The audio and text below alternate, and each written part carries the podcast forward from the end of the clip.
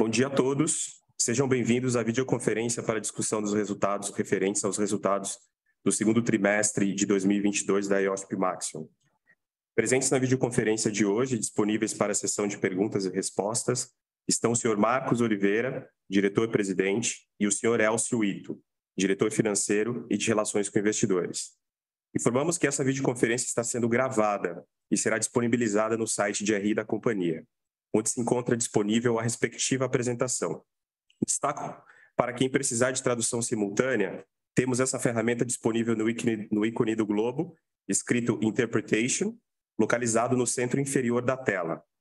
Ao selecioná-lo, escolha o seu idioma de preferência, português ou inglês.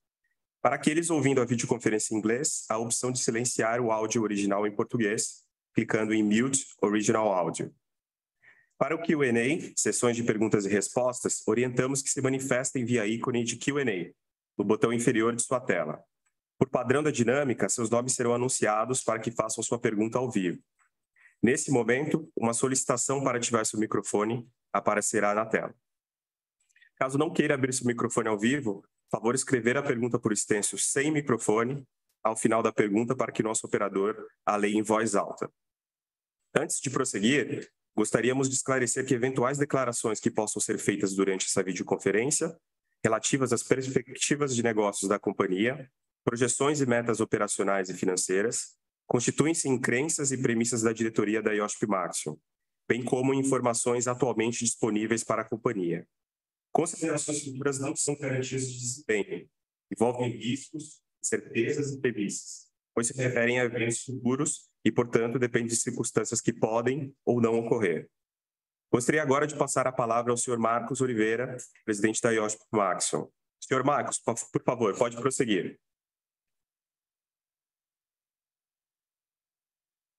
Bom dia e bem-vindos à videoconferência de resultados do segundo trimestre de 2022 da IOSP Maxion. O segundo trimestre de 2022 foi ainda marcado pelas incertezas econômicas e geopolíticas mundiais, com destaque para os gargalos na cadeia de abastecimento, principalmente de semicondutores, a inflação em patamar historicamente elevado e taxas de juros crescentes ao redor do mundo. Mesmo diante deste cenário, obtivemos mais uma vez um desempenho robusto. A produção global de veículos leves, excluindo a China, segundo a consultoria IHS, apresentou um leve crescimento de 2,6% no segundo trimestre em relação ao mesmo período do ano anterior. O segmento de veículos comerciais apresentou um crescimento da produção global, excluindo a China, de 4,3%, segundo a consultoria LMC, destacando um importante crescimento no mercado indiano nesse período.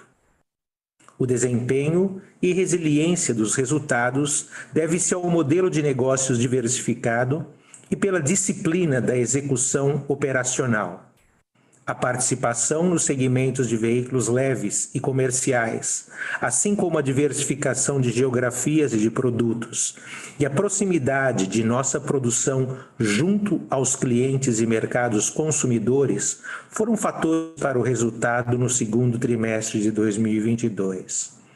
Mesmo diante de um cenário ainda volátil, a flexibilidade e agilidade operacional também foram importantes para o atingimento de sólidos resultados.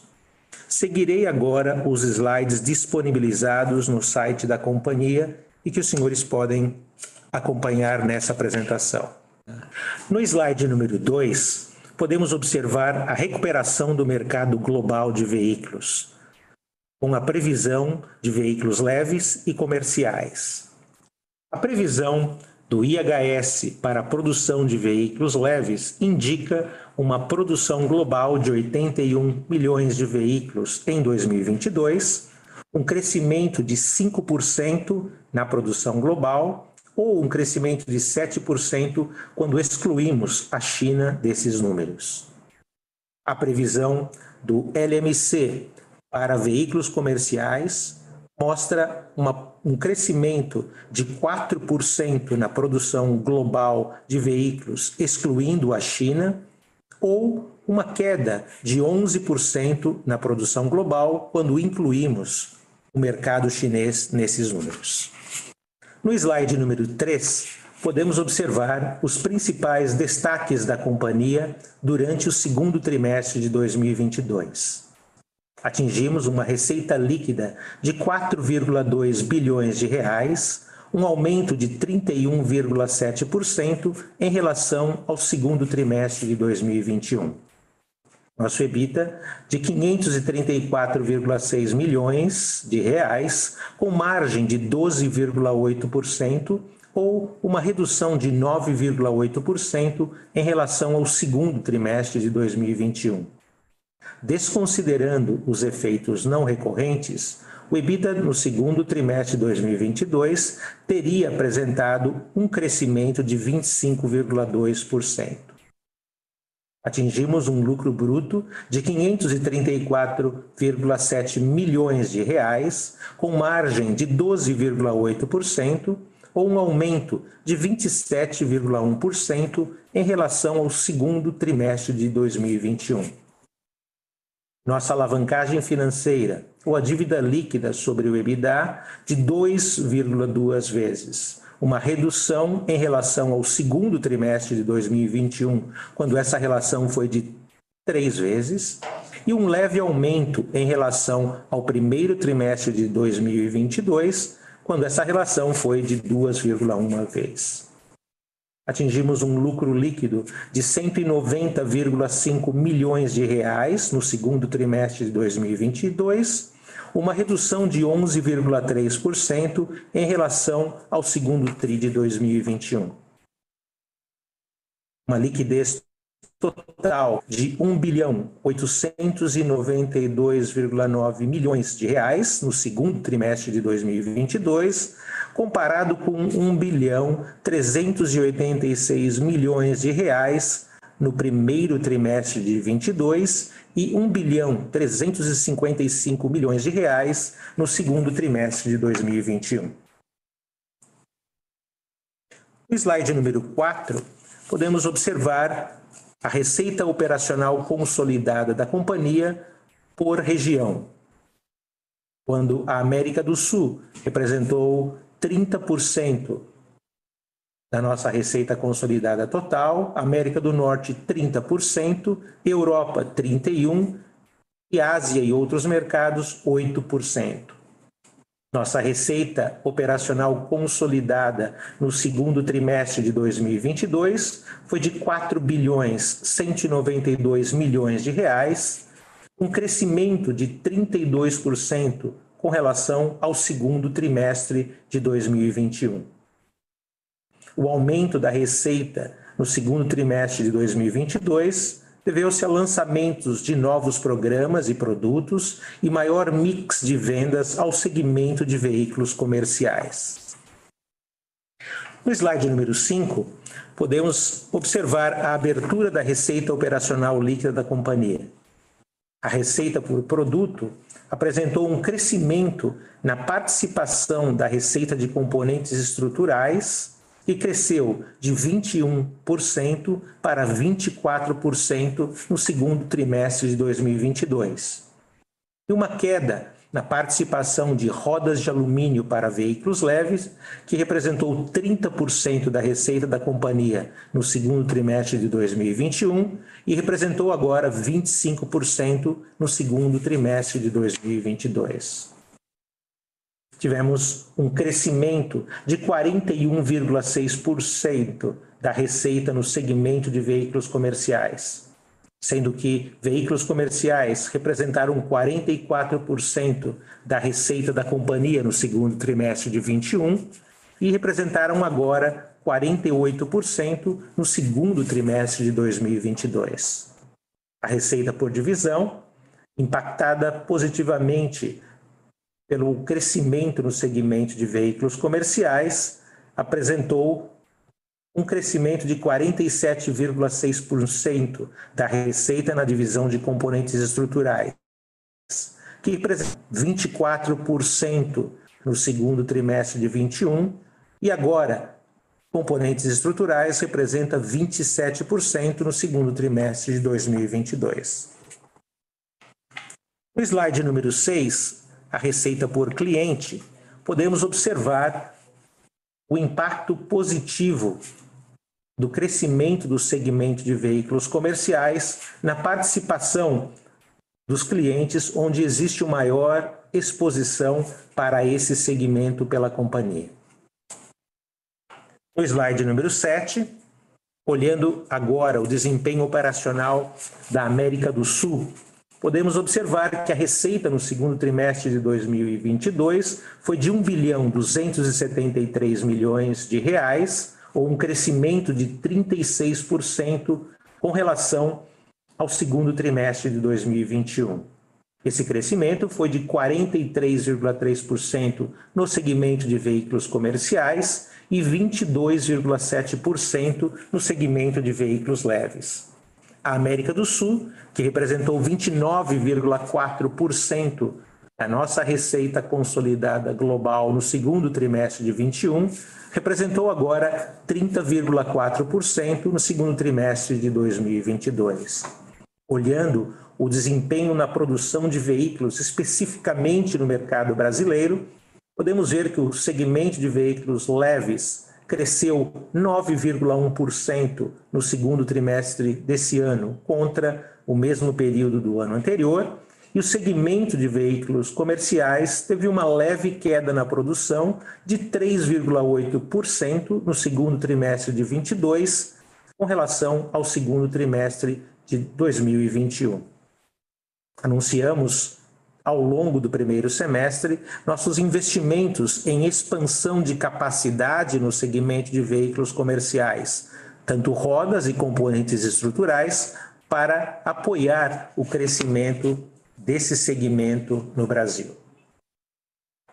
No slide número 8, o desempenho operacional da América do Norte pode ser observado através de um crescimento de 50,8% na receita operacional líquida no segundo trimestre de 2022, quando atingimos uma receita de 1 bilhão 273 milhões de reais com relação ao segundo trimestre de 2021.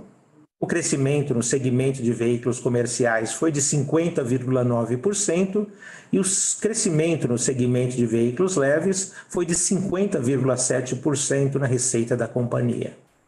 América do Norte, que representou 26,5% da receita da companhia no segundo trimestre de 21, representou agora 30,4% no segundo trimestre de 2022.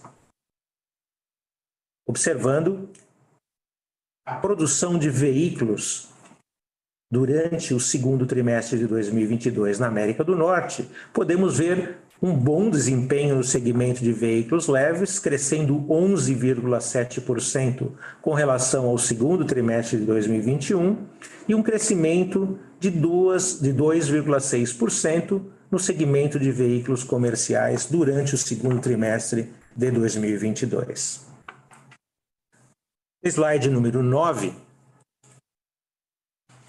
Observando o mercado europeu, podemos observar um crescimento de 22,8% na receita operacional líquida da companhia no segundo trimestre de 2022, com relação ao segundo trimestre de 2021, e atingimos uma receita operacional líquida de 1 bilhão 316 milhões de reais no segundo tri desse ano.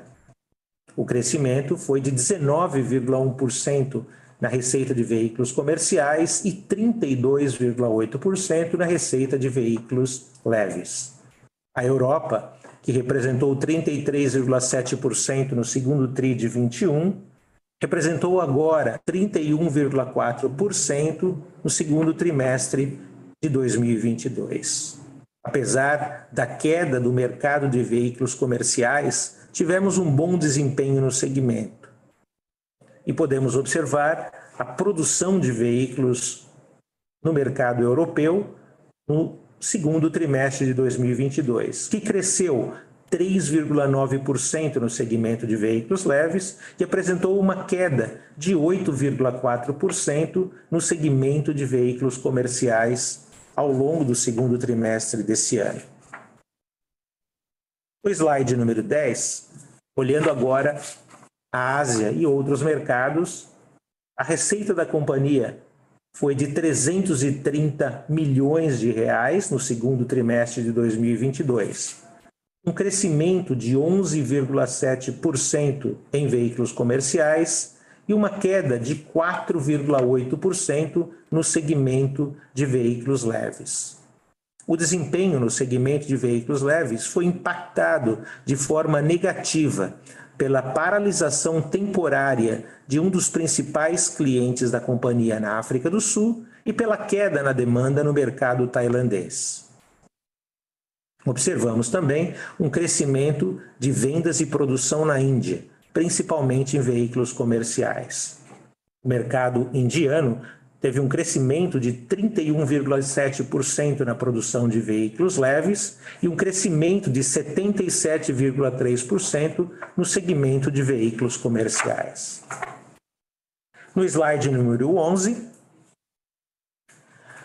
podemos ver o lucro bruto da companhia de 535 milhões de reais no segundo trimestre de 2022, um crescimento de 27,1% com relação ao segundo trimestre de 2021 e um crescimento de 38% no lucro bruto durante o primeiro semestre de 2022, quando atingimos um lucro de 1 bilhão 146 milhões de reais. Slide número 12, olhando o EBITDA da companhia, atingimos 535 milhões de reais no segundo trimestre de 2022, uma queda de 9,8% com relação ao segundo trimestre de 2021. Desconsiderando os efeitos não recorrentes em ambos os períodos, o EBITDA da companhia no segundo trimestre de 2022 teria apresentado um crescimento de 25,2%. Os principais efeitos não recorrentes em ambos os períodos estiveram relacionados à exclusão do ICMS da base do PIS/COFINS. Ao longo do primeiro semestre de 2022, atingimos um EBITDA de 1 bilhão e 83 milhões de reais, um crescimento de 49% com relação ao primeiro semestre de 2021. No slide número 13, atingimos um lucro líquido de 190 milhões de reais no segundo trimestre de 2022, uma queda de 11,3% com relação ao segundo trimestre de 2021. Ao longo do primeiro semestre de 2022, tivemos um crescimento de 31,7% no lucro líquido da companhia com relação ao primeiro semestre do ano anterior, atingindo um lucro líquido de 351 milhões de reais. No slide 14, podemos ver os investimentos da companhia. No segundo trimestre de 2022, tivemos um investimento total de 132 milhões de reais, um crescimento de 64,7%. Os principais investimentos no período foram relacionados ao aumento de capacidade para atendimento da demanda do segmento de veículos comerciais, lançamento de novos produtos e melhoria da produtividade. Os investimentos totais da companhia no primeiro semestre de 2022 foram de 213 milhões de reais, ou 52,9% acima do mesmo período do ano anterior. No slide número 15, podemos ver a alavancagem financeira da companhia, quando atingimos 2,21 vezes dívida líquida sobre o EBITDA no segundo trimestre de 2021, comparado a três vezes no segundo trimestre de 2021. No slide número 16, o índice de liquidez da companhia, que é a liquidez sobre a dívida do curto prazo atingiu um índice de 1,48 vezes no segundo trimestre de 2022. Lembrando que agora no segundo trimestre desse ano tivemos a contratação de um revolving credit facility, crédito rotativo de 500 milhões de reais pelo prazo de três anos, como parte da estratégia de liquidez da companhia. A liquidez total da companhia, que é o caixa e equivalentes de caixa, mais o revolving credit facility, de 1 bilhão 893 milhões de reais no segundo trimestre de 2022, comparado com 1 bilhão 386 milhões de reais no primeiro trimestre de 22 e 1 bilhão 355 milhões de reais no segundo trimestre de 2021. No slide 17, podemos ver a composição da dívida bruta da companhia, que apresenta 50,3% da dívida em reais, 36% em euro, 9,1% em dólares e 4,1% em outras moedas. Nosso endividamento de longo prazo cresceu de 66,5% no segundo trimestre de 2021 para 38,8% no segundo trimestre de 2022. No slide número 18, podemos observar alguns destaques de nossas atividades na área de ESG. Tivemos a divulgação do relatório de sustentabilidade relativo ao ano de 2021. Apresentamos reduções na intensidade de CO2 em 4,8%, uma redução no uso de água por quilo de roda produzida de 13,75%, uma redução no consumo total de gás natural de 6,1% todos esses indicadores com relação à nossa base de 2019, que foi utilizada para o cálculo do Sustainability Linked Bond. Tivemos uma melhora no rating do Sustainalytics. Tivemos um upgrade no rating de risco severo para baixo risco. E um avanço na divulgação das práticas de ESG. No slide número 19, podemos observar alguns reconhecimentos de nossos clientes. Reconhecimento pela John Deere e pela DAF aqui no Brasil. Reconhecimento pela Iveco às fábricas da Maxion Montich no Brasil e na Argentina.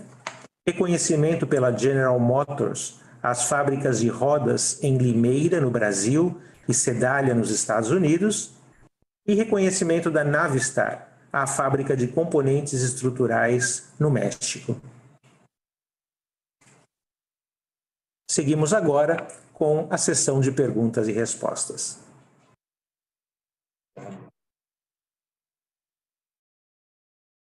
Agora daremos início à sessão de perguntas e respostas. Pedimos por gentileza que, os, que as façam todas as perguntas de uma só vez, aguardando a resposta da companhia. Lembrando que para fazer perguntas, orientamos que sejam enviadas via ícone de Q&A no botão inferior da sua tela.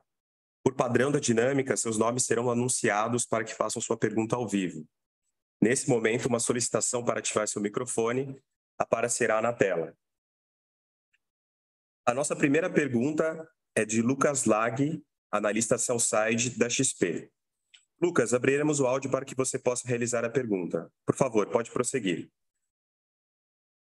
Bom dia, é, obrigado a todos, obrigado pela, pelo espaço. É, são dois pontos que eu gostaria de explorar com vocês em relação à receita, tá? começando pelos, pelos volumes, mas levando em consideração as conversas da IOSP com as montadoras, né? como que vocês estão vendo essa recuperação de leves né, com o arrefecimento da escassez de semicondutores? Né, já é algo mais factível para o terceiro TRI? Fica mais para o quarto TRI? Né? E, e, como que o fim dessa crise de oferta né, pode ser é, eventualmente compensado negativamente por uma crise de demanda né, na cabeça de vocês. Então, a Europa, por exemplo, é, com maiores preocupações em relação a uma recessão mais forte. Né? Então, a gente sabe que tem essa crise de oferta, a gente não sabe o quão distante ela está da demanda. Então, entender é, do lado de vocês, como que vocês estão vendo esse, esse possível efeito negativo de, de recessão, né, e priorização também das montadoras em, em, em, eventuais regiões em detrimento de outras. Tá? Essa é a primeira pergunta em relação aos volumes. E aí uma, uma segunda pergunta, mas pensando em preço, né, no, no, no preço unitário aqui da, dos produtos. Mas a gente está, está vendo né, uma queda sequencial aí no preço das commodities, né, aço e alumínio caindo no, no segundo tri, agora no terceiro, no terceiro tri versus o patamar mais elevado lá do, do, do quarto e do, e do primeiro tri desse ano. Né? Então, o que eu queria entender é, é já ocorreu algum repasse de preço para baixo, né, no preço das rodas, na receita do segundo TRI, o que talvez possa até explicar parcialmente a queda de 2% né, versus o primeiro TRI na receita, dado que volumes estão em leve recuperação. Né? E, e, olhando para o terceiro e quarto TRI desse ano, né? excluindo aqui efeito de sazonalidade no fim do ano, mas daria para pensar numa queda sequencial maior de receita por conta desses preços é, unitários possivelmente menores, né? refletindo essa queda de commodities, é, ou seria possível ainda pensar numa margem estruturalmente maior, né? não repassando tudo aquilo que a queda dos preços das commodities implicaria, né? sugeriria. A gente está vendo um esforço grande aí das montadoras de se posicionarem num nível melhor de rentabilidade, né? principalmente no Brasil, estão pensando se isso poderia ser implicado para um fornecedor da cadeia também como a IOSP. Né? Então, são esses dois pontos, né? um sobre volume e o outro sobre os, sobre os preços. Obrigado. Lucas, uh, bom dia. Com relação à sua primeira pergunta, a situação de semicondutores ela vem uh, melhorando gradualmente ao longo dos trimestres de 2021 e 2022. Uh, a nossa perspectiva em conversa com os clientes e observando o mercado é de uma melhora gradual entre 2022 e 2023 Uh, e nós temos observado essa melhora uh, que tem ocorrido consistentemente, tanto em veículos leves como em, em veículos comerciais nas diferentes regiões, na Europa, no, na América do Sul, na América do Norte também. Mas ela não estará completamente resolucionada ao longo do ano de 2022, essa é a percepção do mercado. Ela continuará melhorando e uh, ao longo de 2023, nós esperamos que ela tende a, tende a uma normalização.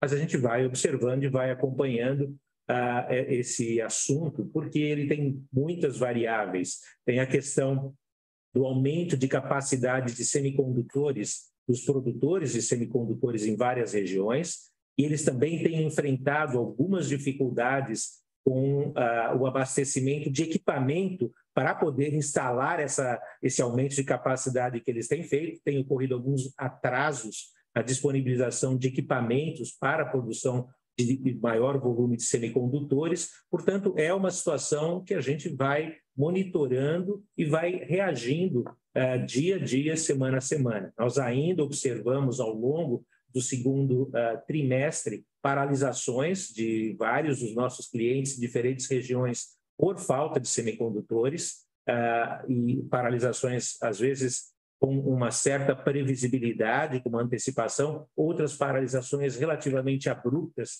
por disrupções na cadeia logística global. Então, é um assunto que a gente precisa continuar uh, monitorando e trabalhando nele junto com os nossos clientes e sermos bastante ágeis na reação com relação a eventuais alterações de programação e uh, produção dos nossos clientes. Com relação à demanda, uh, nós também temos que observar isso em função dos eventos macroeconômicos globais. Uh, nós vimos, por exemplo, no Brasil, um crescimento agora na, na produção e também nas vendas de veículos, o que é positivo. Quando nós olhamos a projeção ah, para todo o ano de 2022, o IHS ainda antecipa um crescimento de 7% na produção de veículos leves ao longo de todo esse ano de 2022, excluindo o mercado chinês. Portanto, ele é positivo, mas a gente precisa monitorar realmente os efeitos da, do, do aumento da inflação, o aumento nos preços dos insumos de uma forma geral e aumento de veículos nos diferentes mercados a disponibilidade de crédito que, que sejam oferecidas no Brasil e em outros países, uh, e, obviamente, uh, o impacto final dessa desaceleração econômica que pode ocorrer uh, em níveis diferenciados na Europa, na América do Norte ou no Brasil. Então, novamente, como na situação de semicondutores, a gente está muito conectado aos nossos clientes semanalmente e procurando agir de forma bastante tempestiva com relação a, a, ao que está ocorrendo naquele momento, naquela semana, naquele mês, para podermos otimizar o nosso plano de operacional de produção nas diferentes fábricas em todo, em todo o país. Eu acho que segundo semestre é, é um pouco mais de, de, do que ocorreu no primeiro semestre, de nós observarmos gradualmente, semana a semana, mês a mês, o que está acontecendo com a produção dos nossos clientes e com a demanda na ponta também. Mas, de uma forma geral, e nós vimos pelos números IHS, as indicações são de um crescimento, tanto em leves como em veículos comerciais no mundo todo esse ano, excluindo a China, na realidade, e um crescimento ainda mais acelerado em 2023. Tanto o IHS como a LMC apontam um crescimento ah, de veículos leves e veículos comerciais da ordem de 9% no ano de 2023. Então, acho que são indicadores positivos, mas a gente vai monitorando isso uh, continuamente. Uh, com relação à, queda na receita que você mencionou, eu acho que tem uh, dois fatores importantes aí. Primeiro, quando nós olhamos a receita do segundo trimestre de 2022 comparado ao uh, primeiro trimestre de 2022, na mesma base de câmbio, na realidade a receita da companhia cresceu um pouco acima de 4%.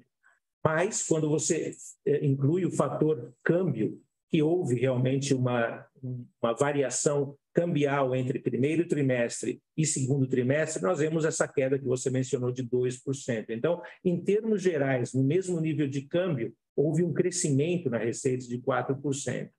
O que a gente tem trabalhado de forma contínua ao longo do ano de 2021 e ao longo de, do, do ano de 2022 é poder fazer eh, o repasse dos aumentos de matéria-prima à medida que eles vão ocorrendo ah, em cada um dos momentos, em cada um dos mercados, que não são uniformes, eles ocorrem de forma diferente uh, no, no, próprio planejamento uh, de compra de matéria-prima e também no próprio planejamento de, de, de mercados, a gente tem observado que uh, aquela aceleração que ocorreu em 2021 nos preços de matéria-prima já não, não ocorre em 2022, o que é positivo. Nós temos uma base de, de matéria-prima mais estável particularmente o LME, o alumínio, ele teve um pico de, de aumento de custos temporários, principalmente ao longo do na virada do segundo tri para o primeiro tri para o segundo tri, em função dos uh, acontecimentos entre Rússia e Ucrânia na Europa, o preço do alumínio subiu rapidamente, subiu de um patamar de 2.500 dólares por tonelada para 4 mil toneladas, 4 mil dólares por tonelada e caiu rapidamente novamente agora ao longo do segundo uh, trimestre para em torno de 2.500, 2.600 dólares por tonelada, o que são variações muito relacionadas a, aos efeitos de uh, exportações de matéria-prima e movimentação de matéria-prima no continente europeu.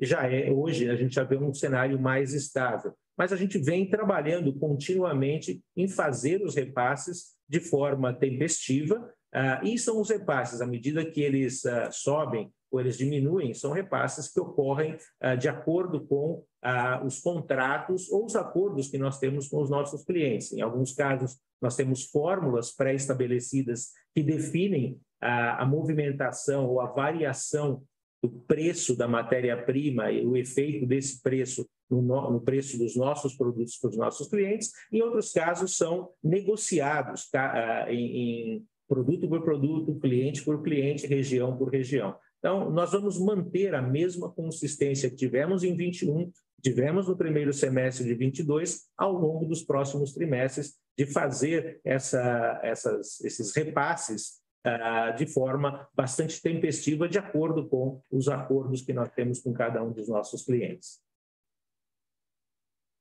Perfeito, Marcos. Está tá muito claro. Obrigado pelas respostas. A próxima pergunta é do Luiz Capistrano, analista sell-side do Itaú BBA. Luiz, abriremos o áudio para que você possa realizar a pergunta. Por favor, pode prosseguir. Marcos, Elcio, bom dia. Parabéns pelos resultados, obrigado pelo espaço aqui.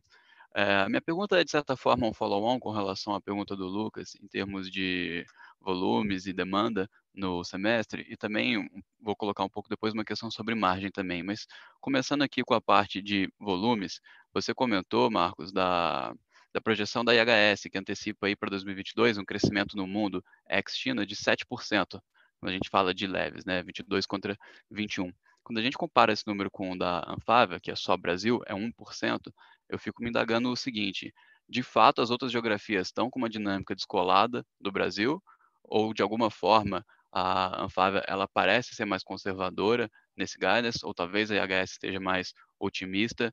É, o que, você pode dizer com relação a, a isso, né? A, o quão conservadores ou não estão cada um desses números e como que o Brasil se porta com relação às outras geografias.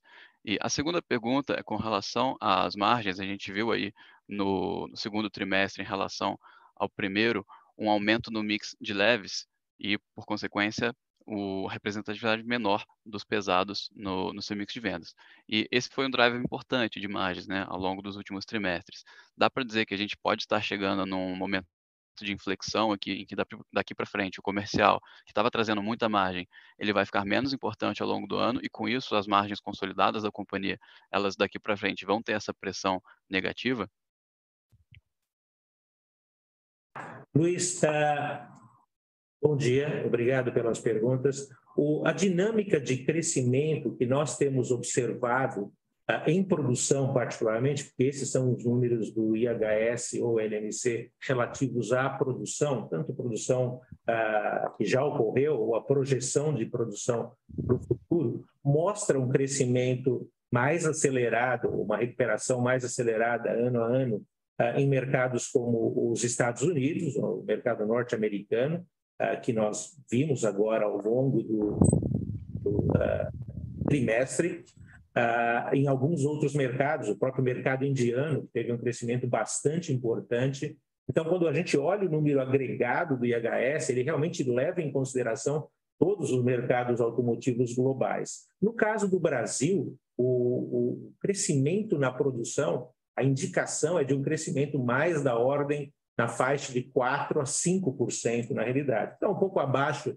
da média global, mas eu diria o crescimento da produção não está tão distante, na realidade, da, da, da, do crescimento na produção global. Claro, novamente, como eu mencionei anteriormente eh, na pergunta do Lucas, eh, são fatores que têm que ser monitorados semana a semana, mês a mês, em função da disponibilidade de insumos, como os semicondutores, e da própria demanda de cada um uh, desses diferentes mercados. Mas eu diria, se nós falarmos que o crescimento global, na média global, excluindo a China e o próprio Brasil, a produção cresça na faixa de 4 a 5 a 7% esse ano, é um, é um bom crescimento uh, sucessivo, depois do crescimento de 3% o ano passado, mas com uma perspectiva positiva também para o ano de 2023, quando a perspectiva de eh, disponibilidade de insumos, principalmente semicondutores, melhore gradualmente,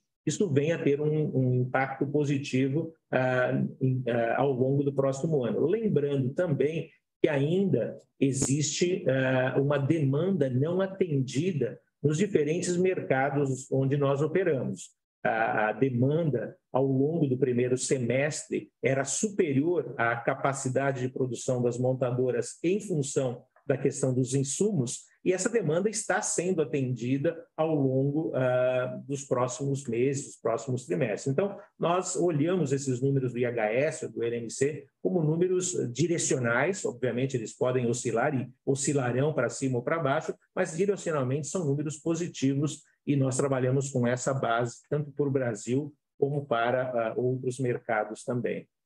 Uh, com relação ao crescimento de, de veículos leves e veículos comerciais, eu acho que algo interessante é que a demanda de veículos comerciais, principalmente na América do Norte, na América do Sul ah, ah, e também na Europa, apesar de nós termos observado uma leve queda em dois, no segundo trimestre em veículos comerciais na Europa, a demanda continua muito forte.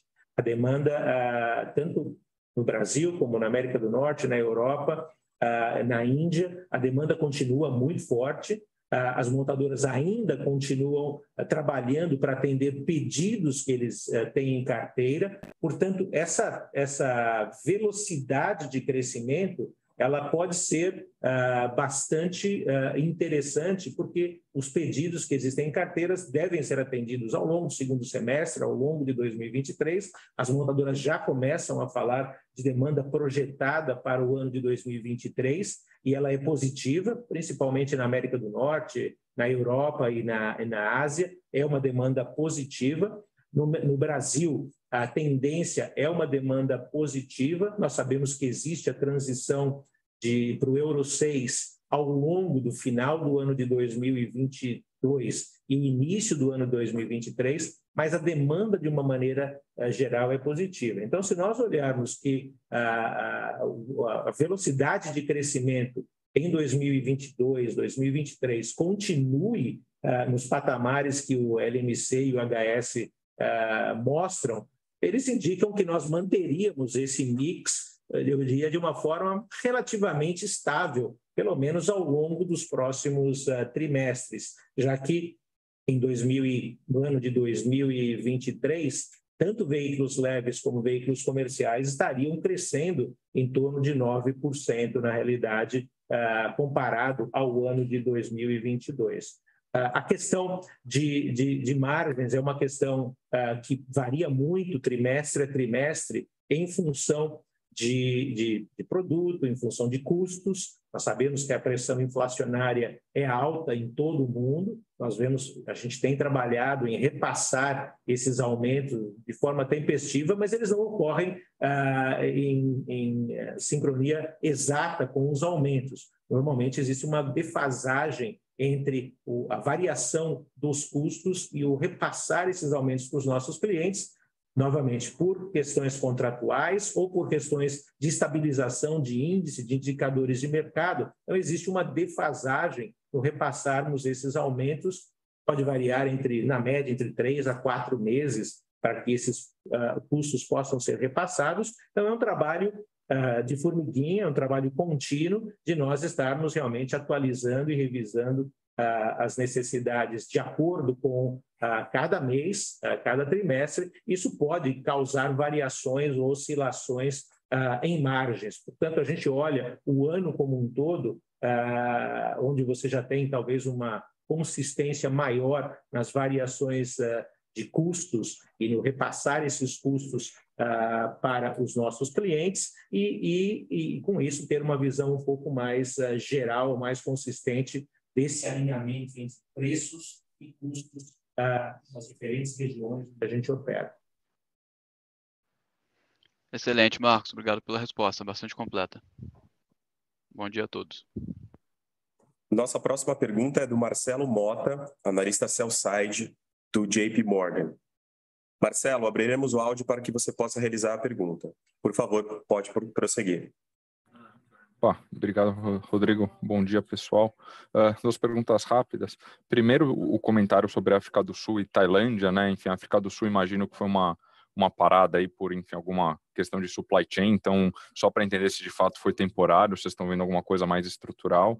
E para o mercado de, de Tailândia, né, vocês comentaram uma demanda mais fraca, também vale a mesma pergunta, se é alguma coisa mais estrutural ou pontual.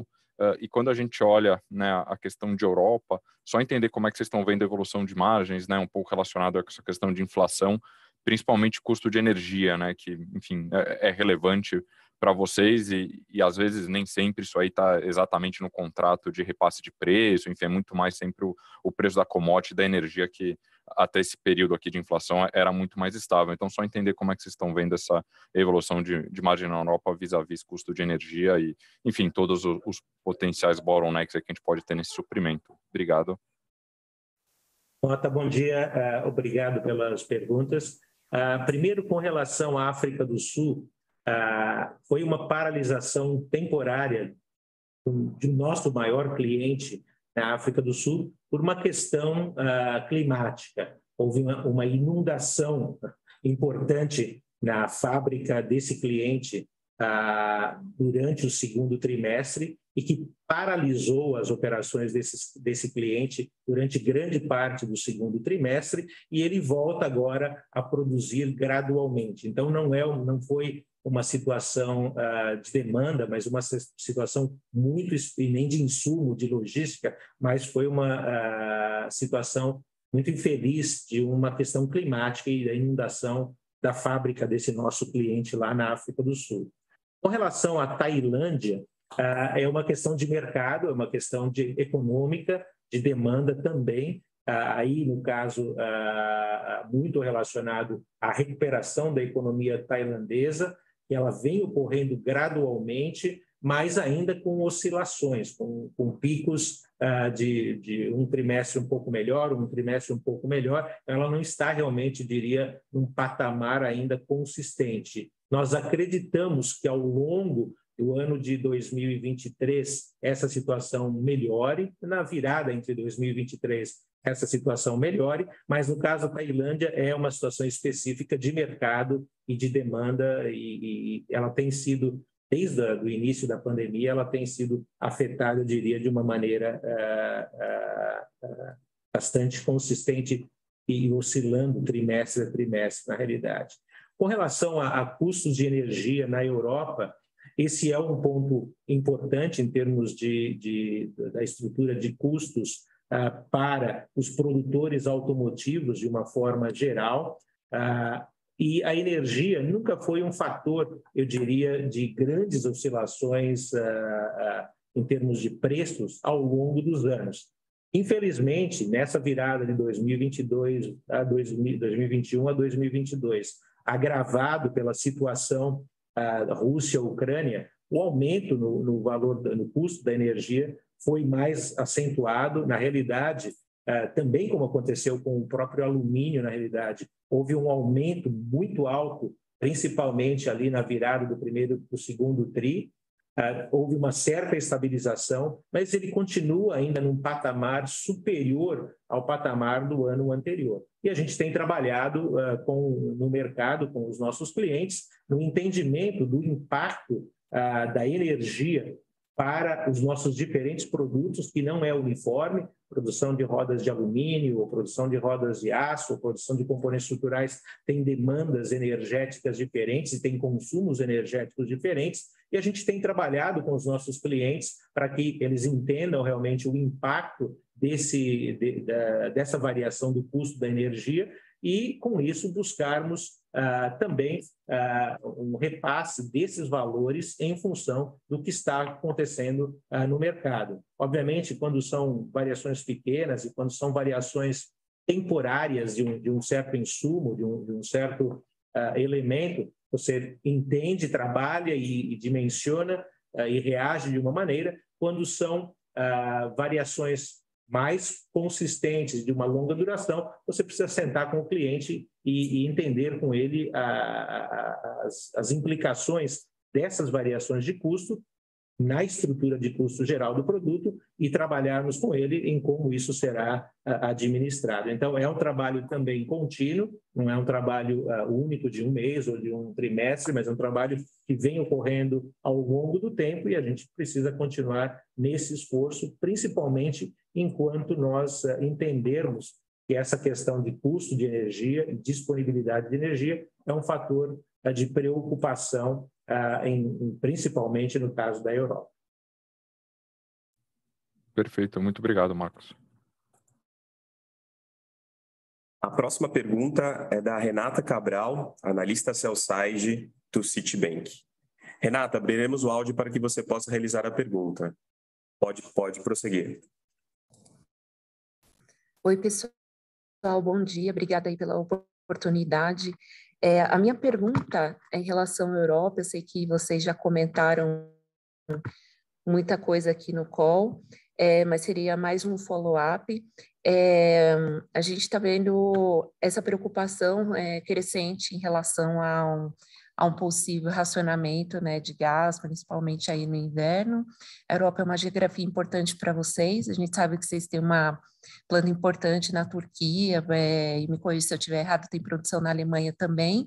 Queria entender é, como esse racionamento poderia impactar vocês, se vocês têm um plano de contingência, se eventualmente fosse é, prejudicada né, a produção na, na Alemanha. Se puder dar um panorama em relação a isso, agradeço. Obrigada. Ah, bom dia, aqui é o Elcio. Obrigado pela, pela pergunta. É, sem dúvida nenhuma, esse, esse tema do gás, e à medida que a gente vai se aproximando do inverno, é, torna-se um tema fundamental para a Europa como um todo. E, obviamente, é, potencialmente ou possibilidades aí de, de racionamentos que nós temos escutado uh, um pouco na mídia. Em relação às nossas operações, acho que só para deixar é, claro, nós temos trabalhado planta a planta, uh, entendendo a matriz energética e, e, um plano de contingência caso né, isso venha a ocorrer, não sabemos se virá, ou de qual intensidade, ou de como uh, isso poderá impactar as nossas operações. É, de qualquer forma, é, a gente tem analisado já nível de planta a planta, entendendo a origem do gás é, em cada uma das nossas plantas. Então, quando, a gente olha as plantas mais ao sul, é, Espanha, Itália, é, não depende muito do gás que vem é, da Rússia, ele vem mais proveniente aí da, da, do norte da África, a gente tem um pouco mais é, de, de, de, estabilidade uh, em relação a essas plantas. Temos uma planta na Turquia que também, é, de certa forma, tem outras origens do gás que nós utilizamos é, nas nossas plantas da Turquia. Então, a gente vai analisando uh, a origem da, da, do gás, vamos analisando as possibilidades de conversão ou de, de utilização de gás é, líquido, eventualmente, como que nós fazemos para essa transformação, para abastecer um pouco as nossas plantas. Tem plantas que possuem uma, uma capacidade de conversão para energia elétrica. Então, tem várias situações uh, e vários, uh, várias possibilidades de enfrentarmos possíveis uh, eventos de racionamento. Mas, obviamente, ainda muito cedo. É, acho que tem é, meses aí pela frente para entendermos um pouco como esse tema global, né, é, efetivamente aqui é, com muito impacto em toda, em toda a Europa, é, vai ocorrer aí na, na, nos próximos meses. Mas acho que do nosso lado, vamos estar fazendo aqui de tudo para mitigação desses, desses impactos e já iniciamos todas as análises de, de forma bastante individual é, para entendermos é, como que isso ocorreria. Perfeito, Alcio, muito obrigada. A nossa próxima pergunta vem do chat, ela é do Tio Moes, é analista buy-side da Schroders, e ele diz, sua pontuação do MSI é, de ESG ainda é Triple C, e ela não foi atualizada desde abril de 2021. É, o que vocês estão fazendo para melhorá-la e se qualificar para mais portfólios? É, então, muito obrigado pela, pela pergunta. É, nós temos focado bastante no tema de sustentabilidade é, não só através do nosso da nossa emissão do bonde que nós fizemos, mas algo que já vem de vários anos e estamos agora cada vez dando maior visibilidade às nossas iniciativas e obviamente aprimorando é, à medida que, que nós é, vamos enfrentando, os, é, entendendo os requerimentos e as demandas da sociedade como um todo. É, nós fizemos uma grande evolução no rating da Sustainalytics, uh, que a gente pôde verificar aqui, também saímos de, uma, de um rating uh, bastante inferior e agora, essencialmente, uh, estamos classificados como, como low risk pela Sustainalytics, baseado ainda no relatório de sustentabilidade do ano anterior. Nós, recentemente, divulgamos o relatório, nossa terceira edição do relatório de sustentabilidade relativo ao ano de 2021. Então, acho que cada uma das agências possuem seus processos de revisão do rating. É, nós estamos abastecendo estas uh, agências com todas as informações e agora, claro que recentemente com a nova divulgação, estaremos ainda colocando mais informações tanto para a Sustainalytics, tanto para a MSI ou outras uh, agências, CDP e outras que nós uh, fazemos parte e, e, vamos avaliando, enfim, cada, cada agência tem o seu processo, sua avaliação de ratings, acho que o que nós estamos buscando fazer é cada vez mais é, entendendo as necessidades e, e, as questões levantadas pelas agências e do nosso lado dando maior visibilidade uh, e buscando sempre aprimorar os pontos levantados. Mas estamos aqui no, no processo e esperamos uh, com a expectativa de, de, melhorarmos o nosso rating da MSI de fato ao longo dos próximos trimestres. A nossa próxima per pergunta é da Andressa Varoto, analista Southside do UBS BB. Andressa, abriremos o áudio para que você possa realizar a pergunta. Por favor, pode prosseguir. Olá, bom dia, muito obrigada é, pelo espaço. É, eu tenho duas perguntas rápidas aqui do meu lado. A primeira seria sobre capital de giro, né? Então, a gente vê ainda estoques é, pesando negativamente no trimestre.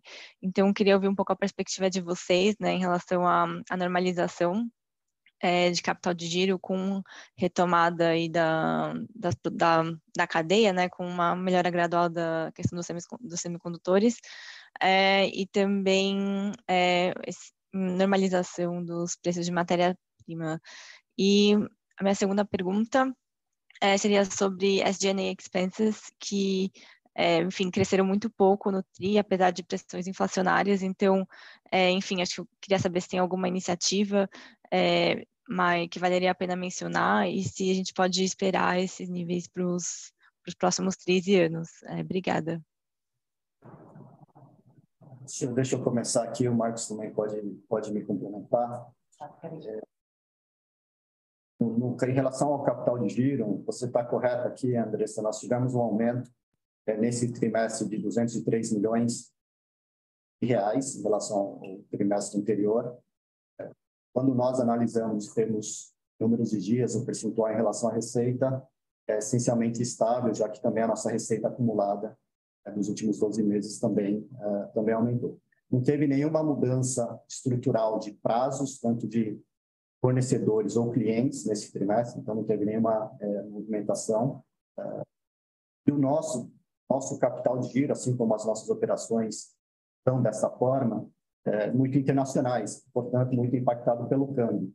É, e só para explicar uma questão cambial, porque o Marcos estava falando do impacto na receita, porque o câmbio médio, ele realmente saiu de 5,23 para 4,92 no segundo trimestre. Então, ele teve uma apreciação do real no câmbio médio de um trimestre para o outro, impactando a receita. Quando a gente olha o, o câmbio ponta, ele teve um outro comportamento, então ele teve uma desvalorização do real, então ele acabou é, impactando negativamente na receita, uh, e aí todo, toda, todos os custos, etc., mas nos itens de balanço é, tivemos um impacto negativo. Né? Então, você vai teve um aumento geral de todas as linhas de capital de giro que vocês devem ter observado é, no nosso balanço, inclusive da dívida, que, que, que impactou também, então, esse é um, é um importante fator.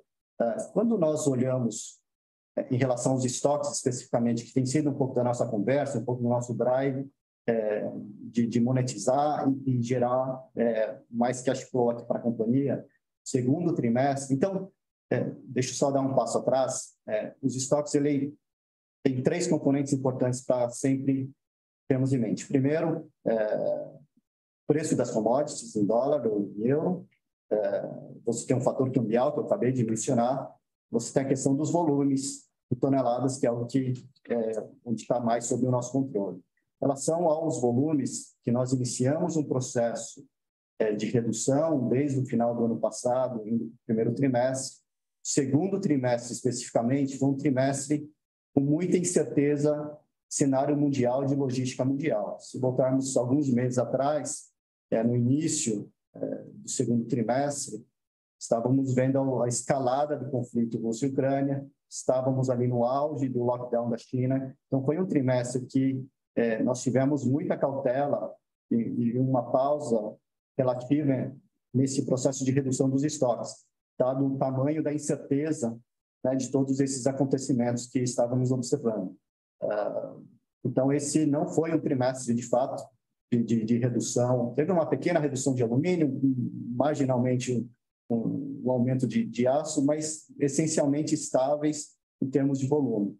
É, que nós vamos, voltamos, dado o cenário, a visibilidade atual, é, nosso, retomamos, digamos assim, nosso processo de redução é, dos estoques de forma gradual, então deve gerar é, tudo mais constante, gerando impactos positivos ao longo dos próximos, dos próximos trimestres. Ah, em relação ao SG&A, é, claramente essa é uma das, já que a gente não consegue controlar muitas variáveis é, externas, exógenas, é, o SG&A é uma delas que a gente tenta é, controlar e buscar a maior eficiência possível. Né? Então, acho que certamente é um tema é, de discussão todo mês é, para a gente conter é, o avanço, do, apesar de todos os aspectos inflacionários e pressões inflacionárias, tem bastante coisa que também temos a nossa gestão e buscamos sempre tentar otimizar esses custos. Então, acho que esse é o, esse é o ponto, Marcos. Não sei se você tem algum complemento. Não, acho que você resumiu bem, Elcio. É um foco contínuo uh, todas as linhas de custo, na realidade, da companhia, e custos administrativos, SG&A é um deles também. É um trabalho de, de toda a liderança em, em procurarmos atingir os objetivos da forma mais eficiente